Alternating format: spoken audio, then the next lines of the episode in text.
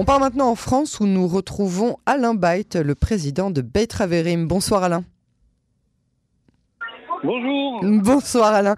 Merci d'avoir accepté euh, notre invitation euh, sur Canon français. Euh, c'est aujourd'hui la journée internationale contre l'homophobie, la transphobie et la biphobie. Vous êtes, comme on l'entend, au beau milieu d'un événement important que vous organisez au Bet Raverim. Racontez-nous. Alors, effectivement, on est dans un événement, c'est-à-dire que pour cette journée internationale de lutte contre les LGBT-phobies, on a décidé avec les deux, autres associations confessionnelles, euh, donc David et Jonathan, qui est l'association des chrétiens LGBT, et euh, Chams France, qui est l'association des maghrébins LGBT, de s'associer pour justement euh, faire un pot fraternel entre les différentes confessions et aussi pour interpeller quelque part euh, les différents cultes, les ministres de culte et leurs fidèles pour leur dire bah, et vous, vous en êtes où par rapport justement aux LGBT-phobie Qu'est-ce que vous avez fait? Qu'est-ce que vous avez Qu'est-ce que vous faites? Puisqu'on sait que justement beaucoup de LGBT-phobie se nourrit à la racine de la religion ou de mauvaises interprétations des textes religieux. Tiens. Donc, euh, donc c'est une soirée que vous avez orientée donc non seulement en utilisant cette, euh, cette journée euh, de, lutte contre l'homophobie, la, biphobie et la transphobie, mais en plus en, re, en, en regroupant autour de cela les, les trois religions monothéistes. Voilà, on est c'est une réunion un peu œcuménique et mhm. on est tous de concert pour justement bah pour, euh, j'aimerais que ça bouge un peu plus au niveau des religions.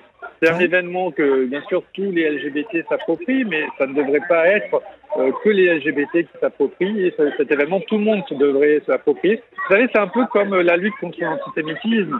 Euh, on se dit que pour la lutte contre l'antisémitisme, c'est dommage que ce soit que des juifs qui manifestent contre l'antisémitisme. Bah, c'est pareil pour les LGBT-phobies. Ça devrait euh, concerner tout le monde. C'est une cause juste qui doit être défendue par tout le monde. Alors parlez-nous, s'il vous plaît, des dernières avancées en la matière. Je sais que les attaques continuent hein, contre les membres de la communauté à travers le monde, évidemment en France et en Israël. Oui, oui, bah il y, a, toujours, toujours des attaques, toujours beaucoup de haine, toujours euh, des agressions. Euh, après, nous, on est là justement pour pouvoir les dénoncer, ne pas se taire, pour pouvoir aussi dire que euh, on a le droit à une vie dans l'indifférence totale en étant LGBT, et aussi parce que on a toujours, vous savez, en France, on a toujours aussi des droits encore qu'on n'a pas conquis et qu'on veut conquérir. Euh, donc c'est toujours important pour qu'on puisse être à égalité totale avec n'importe quel citoyen lambda. Alors quel combat justement euh, euh, vous avez encore à mener aujourd'hui en 2022 bah alors clairement la parentalité est un combat, est un combat de tous les jours puisque alors c'était c'est la suite logique du mariage, c'est-à-dire que beaucoup d'entre nous et vous savez que chez les juifs, alors chez les juifs LGBT encore plus, il y a ce désir de transmission, ce désir d'avoir des enfants. Euh, moi, je connais euh, des couples qui ont recours à de la GPA, la gestation, la gestation pour euh, et donc il y a des mères porteuses. Mais là, on va dans des, on va aux États-Unis, on va au Mexique. Le coût d'un le coût de, cette procédure peut aller de 100 000 à 200 000, 250 000 dollars, qui est très très cher. Et donc ça c'est un peu, je veux dire, c'est un peu euh, désolant de voir que euh, la paternité, la maternité, enfin pour les LGBT peut être réservée seulement à certains nantis. Il faudrait que ça puisse s'ouvrir à tout le monde, qu'on puisse démocratiser ça et aller plus de l'avant, notamment euh, rien que pour la. Ouais. Et comment est-ce que cette journée est célébrée à travers le monde, cette journée contre l'homophobie, la biophobie et la transphobie? Alors, il faut savoir que euh, ça correspond pour les LGBT, euh, le 17 mai, ça correspond un peu au 14 juillet. ah bon une fête. Ah oui, Il y a des feux d'artifice Non, on aimerait bien, là, mais on n'a pas eu le budget. Mais euh, il y a des feux d'artifice. Le bal des pompiers, peut-être. Voilà, ah oui, ne me tentez pas, là, ne me tentez pas, j'y vais tout de suite.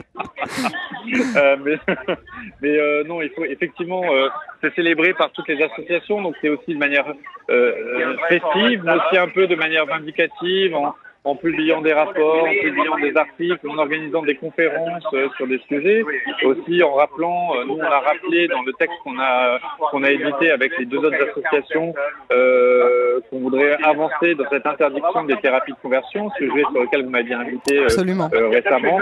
Et là-dessus, vous rappelez que le projet de loi n'a pas été voté parce qu'on était trop proche des, élections présidentielles à ce moment-là. Et donc nous, on n'oublie pas et il ne faut pas ce soit enterré. Il va falloir qu'on avance euh, dans ce sujet-là, euh, l'interdiction de thérapie de conversion. Ça, euh, à la Knesset en Israël aussi, il y a des personnes qui n'oublient pas, qui oublient pas ce sujet et qui, qui laisseront pas ça tomber. Le problème, c'est qu'on est toujours un petit peu toujours avant des élections. en Israël, on n'est jamais tranquille par rapport aux élections, donc c'est vrai que c'est. Mais on n'oublie pas en tout cas. Alain Bait, merci beaucoup d'avoir partagé avec nous ces quelques instants, notamment depuis depuis cet événement que vous organisez. Nos salutations aux autres euh, confessions qui sont présentes euh, ce soir. Avec, grand plaisir, merci pour votre invitation. Juste un petit rappel aussi sur une autre, un autre événement que nous organisons et qui est important à signaler, c'est-à-dire qu'on organise un festival du film euh, juif israélien gay ce dimanche, hommage. Et donc il y aura quatre films qui seront postés c'est important de le signaler, ça rentre un peu dans cette journée euh, de lutte contre les euh, LGBTphobie et c'est très important que justement le MAGE euh, participe à ça et fasse une journée euh, en ce sens. C'est quand même aussi une première en France et donc ça montre que quand même on avance, on avance progressivement. Moi je pense qu'on on, notera même les, les, les détails de, de, cet événement sur le podcast pour que le, les auditeurs puissent facilement savoir comment y participer. Merci beaucoup beaucoup Alain Merci beaucoup, au revoir. Au revoir.